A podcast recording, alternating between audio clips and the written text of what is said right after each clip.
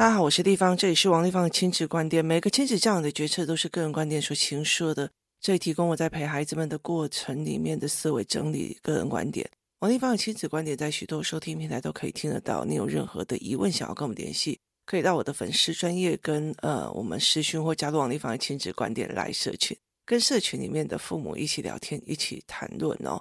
那想买教案跟教材，可以到观光破的虾皮网站，或者是我的部落格里面去看哦。今天我们来聊一件事情哦，有一个妈妈她在跟我聊天哦，她说呢，因为他们家是山语家庭，然后呢，她就来跟我问一件事情哦，就是有一天，就是我们在就是上完篮球课之后，那呃语言班的孩子他们就是同一个场地里面上篮球课，上完以后他们就一起在那边玩嘛。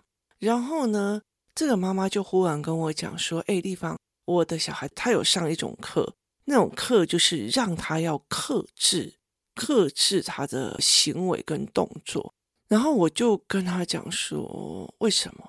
他就说：“因为他常常没有办法在对的时候有对的动作。”这样，我就说：“不是哎。”后来呢，我就当场叫孩子们去玩所谓的呃机器人木头人、机器人木头人这样子哦。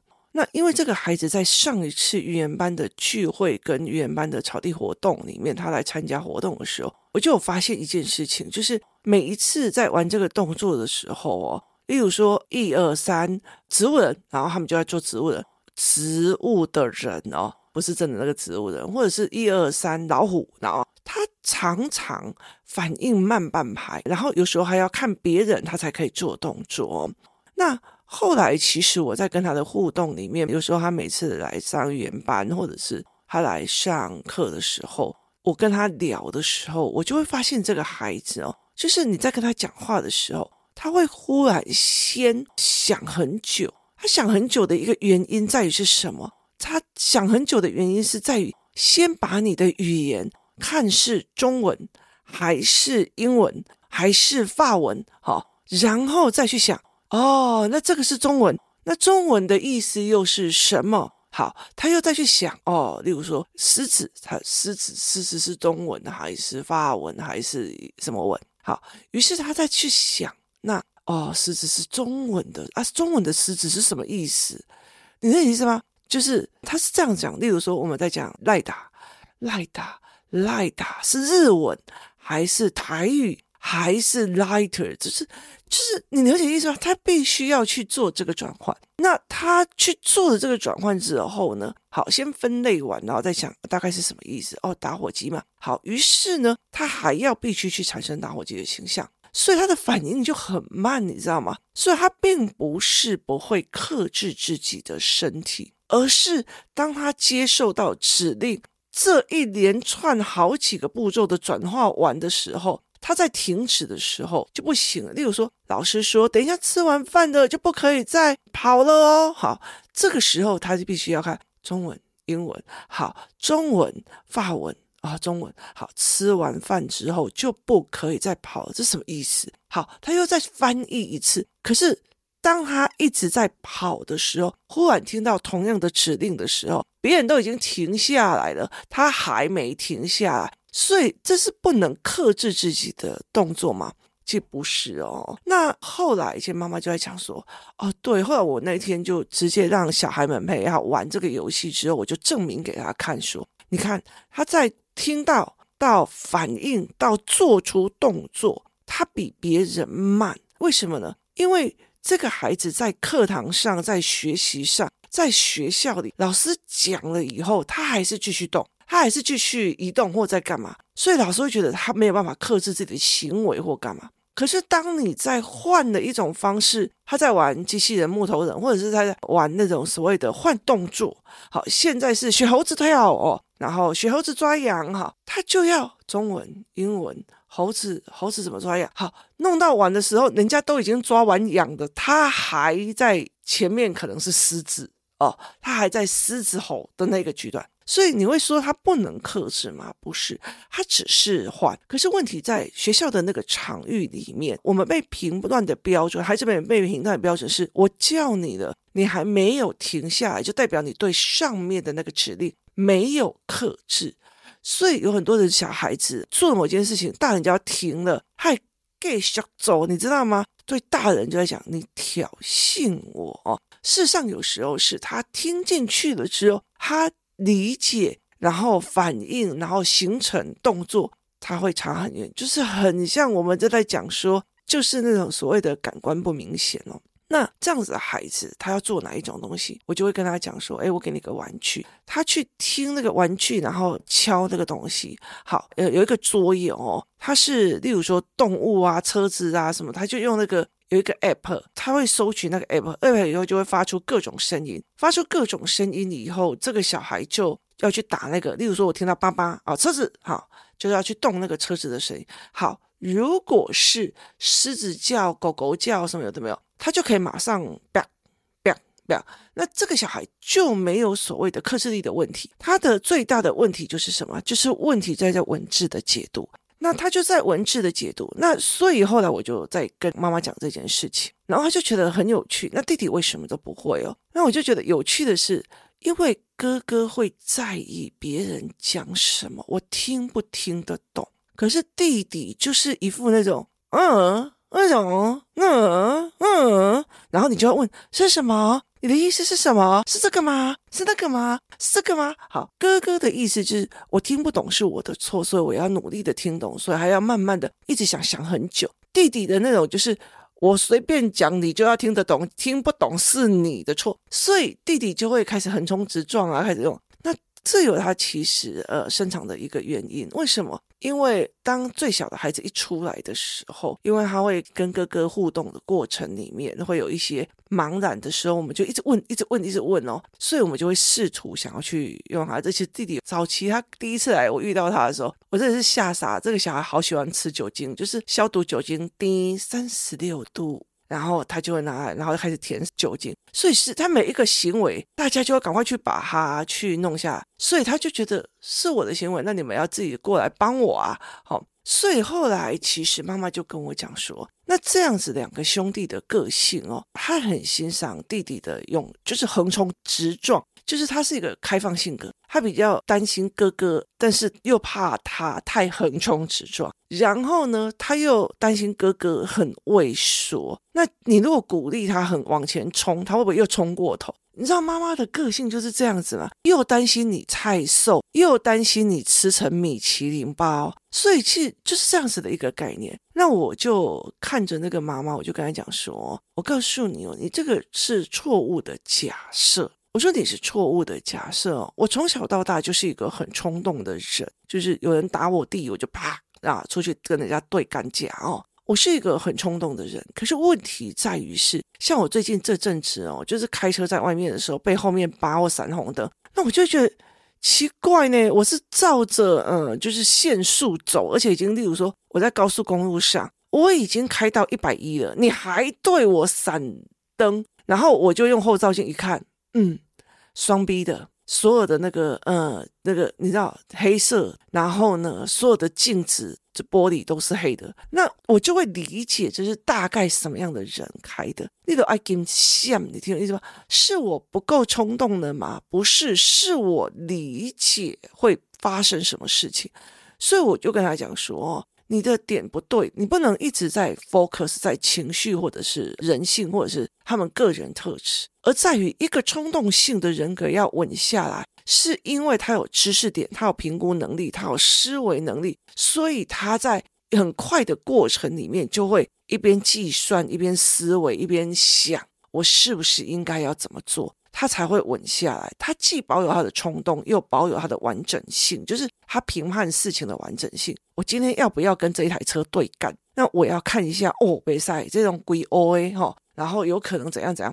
好，所以你就是不可以去跟他硬碰硬，那个是你的思维、你的世面、你的见解去引出来的。好，那问题在于是，好，那如果是很畏缩的孩子，我说很畏缩的孩子。如果你没有去加强他的逻辑思维，他就会一辈子被畏畏缩缩的去做。可是如果你跟他讲说，呃，我跟你讲哦，小孩子啊，就是要乖乖，大人说什么话就说什么话，他就会觉得不对啊。如果有一个爸爸，他是个小偷，叫他的小孩去偷东西，那这样也要听话吗？所以我就觉得你这个论点没有道理。为什么一定要这样这样这样这样？所以当他的逻辑思维到一定的程度的时候，他。连想说哦，我要畏缩的机会都没有，为什么？因为你会直接用逻辑打回去问了。所以其实不管是畏缩还是冲撞性人格，它很大的一个原因，修正的问题点在于是你的知识点、你的评估的标准、你的思维模式。就像在我之前讲的，我的儿子在公园里面，然后被人家损坏了他的商品，气到整个人在发抖，想要去揍死他。的那个当下，或者是他在就是环球影城，就是学长他们就不去玩，然后他的整个人很气很气的那个过程里面，他还可以保有理智思维，他就可以降低他的冲动。你不是去把他的冲动减到零，而是去把他冲动变成冲劲，冲劲加上思维评估更缜密。就是冲劲，就是好的冲力。人在冲动的时候，最怕的就是做错的决定；人在畏缩的时候，就怕是在评估过程里面做了损失。所以，当一个小孩很畏缩、很畏缩，你反而必须去加强他的逻辑思维，这不合理呀？为什么是这样算钱的呢？不合理呀，为什么是要我吞下去呢？好，这不合理呀。前面有很多逻辑的思维，跟他语言的思维，所以并不是让一个畏缩的去变冲动，而是让一个畏缩的开始就事论事的时候去思考，这不合理，所以。如果我吞下去，我反而是损失最大。所以，甚至他因为一发现不合理的时候，他马上直觉式的，为什么？为什么要听你的话？如果你叫我们去死，我们也要一起去死吗？了解的意思吗？所以，在这整个逻辑里面是这样在思维的。他并不是说，哦，我要把他的个人的所谓的就是人格特质变，我不是要变他的人格特质。我也不是要变他的情绪特质，我不是在做这一件事情，而我是在做一个用知识与思维架构的语言去撑住这个孩子。冲动的人怎么变成冲劲？畏缩的人怎么变成往前争取的所谓的细节性思维、盘面整面思维的人哦？所以其实台湾人。就是我后来其实，在很多的过程里面，我一直在想，为什么很多人都讲啊，一类两的就冲崩哎呐，啊，一类两的就会堆了。可是其实这中间都是可以变的。我我从小到大飙车啊，然后去做很多很多的事情啊，我甚至很懒得等人，然后我很懒得去等一件事情，然后整个人是非常非常的呃，很就是冲动。可是现在对我来讲，我是补了很多的思维逻辑或干嘛，而是去觉得，哎。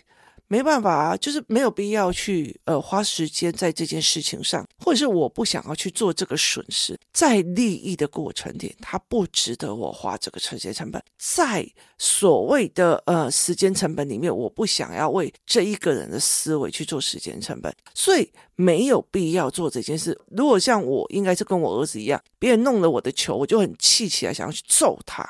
好，可是对我来讲，我觉得。拜托，为一颗球花我的时间成本，你不知道本人的时间成本是很贵的吗？我能有那个时间跟人家吵架，我还不如有那个时间去读书。我如果有那个时间，你用多少时间来叫我要说服你的思维模式改变？不好意思，与其花你的时间去改变你的思维模式，我还不如把这个时间拿来我自己赶快去读书，赶快去做 podcast，让真的听得懂的人去用哦。那所以其实很大的一个部分是。我的冲动跟冲劲变成了一种思维模式的评估。我不是没有冲动的，我也不是没有冲劲，而是你不值得。我会有评估系统，是觉得这件事情、这个人、这件事情不值得我去做这样子的冲动，不值得我去做这样子的不舒服。所以这才是一个让我觉得最重要的一个问题。所以。然后，例如说有一些事情哦，那我其实对小孩很好，工作室里面的小孩，可是有些妈妈就觉得，哦，所有事情要就丢给地方就好，那我也会牙开，就觉得丢拿回去。你了解意思吗？你要等靠要，你不可能教好小孩，那你就回去。那我也会，其实会常会跟我的儿子在讲，就我会最近我会给他一个案例哦，就是几个案例，呃，我们最近也在用，就是如果当你这一个人没有所谓的看不懂，就是所谓的谁对你好，谁对你不好这件事情，你没有。分析的标准跟好坏，那我就会清楚一件事情：你对别人给你的付出，你看眼睛看不到，那就白眼狼。我常常会跟人家讲说，当你判定了这个人是白眼狼，我跟你讲，以后他遇到再多大的事情，然后回来求你干嘛都没有，都不用理了。为什么？因为你已经判别他是狼了，你再把他养在身边，你在等人咬嘛。所以后来我就会跟我的小孩在聊这一块哦，这是你的判别，你还会对一只狼去付出时间成本吗？如果你很清楚的在这个人身上，你就是可利用价值，那你还要凑过去吗？你还要去跟他 argue 这件事情吗？他是不需要的。所以冲动冲进，以前像我以前，别人让我不爽哦，或者别人欺负我，对我来讲都还好。可是如果让我的好朋友他们就是欺负他们或做什么，我就会 back 你知道吗？所以以前像我一个老师，他会对女生乱摸的时候。其实重点不是在于他碰我，是在于他碰我的好朋友，所以这件事情我就会懵总起来，你知道吗？就去去去玩他。可是问题在于是一件事情，越大之后，我就越理解的一件事情，就是你在评估的过程值不值得，甚至他只是一个，例如说你半夜打电话去跟他叫他起来尿尿这件事情，他只是一个。无关痛痒的一个你自己让自己觉得好有趣的恶作剧，可事实上并没有让这一个人付出任何的代价，而你反而付出了自己的损失了。所以，其实我觉得在台湾就常常就觉得啊，这个人就比较冲动，可是没有去告诉他你可以冲动，但是我们要把事情的评估做好。那这个人可以为说，那我们把事情的逻辑跟思维教好，他才可以为自己的据力争嘛，然后他才可以去觉得说。啊，这个人哦，戏害龙兄弟哦，然后喜欢呃为别人两肋插刀，绿茶婊，呃，怎么可以吃兔兔这种东西？他马上被绿茶婊就马上就就服了。好，那我就来去看，例如说我的儿子，我的儿子那时候很小的时候，那他让我发现哦，就是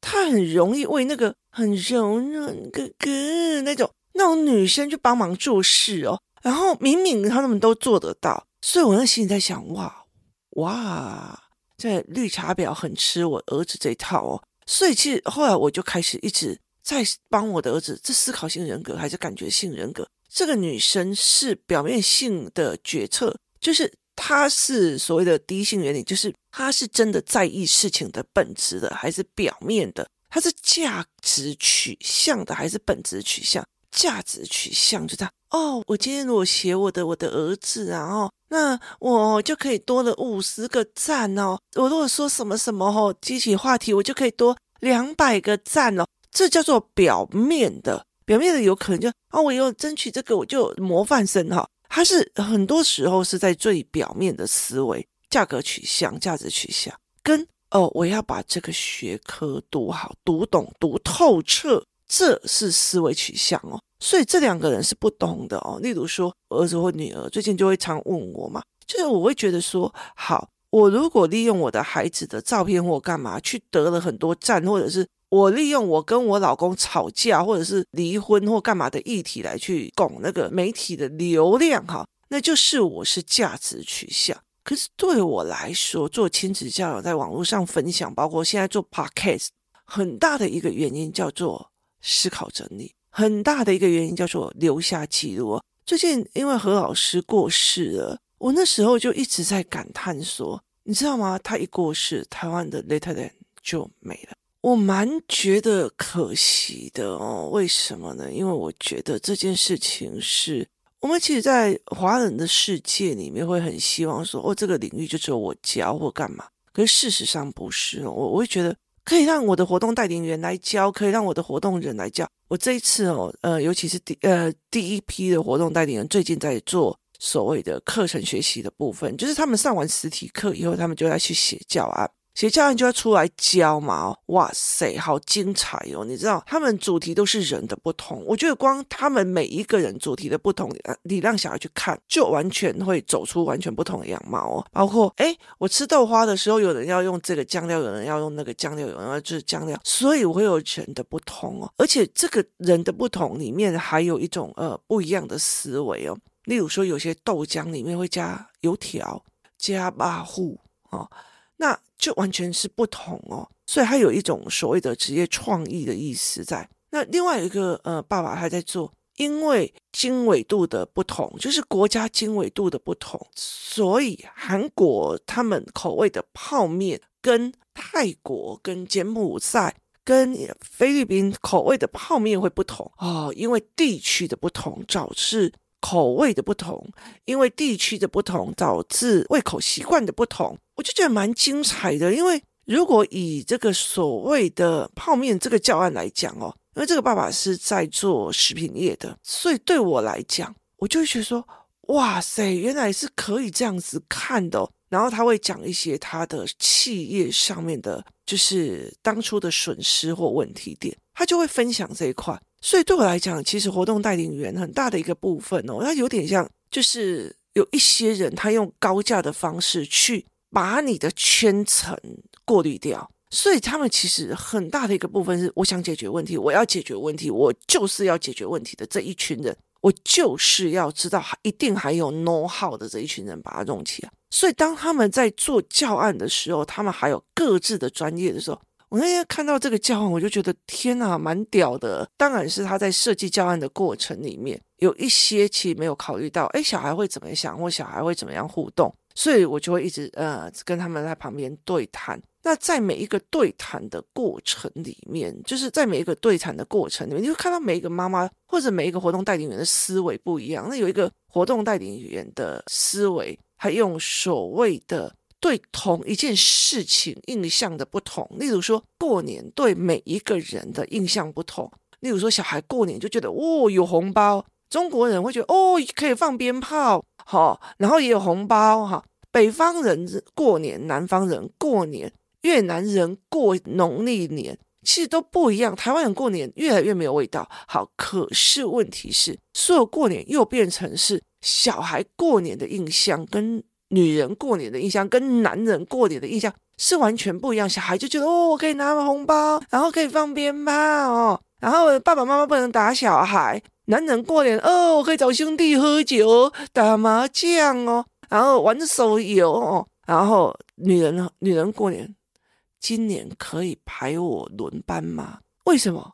因为要回去打扫，然后还要。当成一个好儿媳，要煮饭，要干嘛的没有？我跟你讲，我每年过年都不回去，所以就每一个人他过年的定义就不一样。好，这是人的不同。所以，其实在这整个多元的概念里面去看哦，所以其实很大的一个概念在于是，你不是性格的问题，不是很多概念的问题，它有很多的状况是可以调整的。如果我今天是一个在越南土生土长的韩国人。跟我今天在菲律宾土生土长的韩国人第二代，跟台湾人去美国第二代、第三代，或者台湾人去马来西亚第二代、第三代，他的食物的口味就并不会是跟我们一样。所以，其实不要用天生的这个性格去决定一切，后面还有很多教案或思维模式或知识点去可以操纵到。哦，原来我可以改变这个孩子，这才是一个很重要要的一个点。不管这个孩子是创状型的。什么型的，或者是到哪一个地方的，他其实都可以被改变。他其实会调整他的认知，前提在于是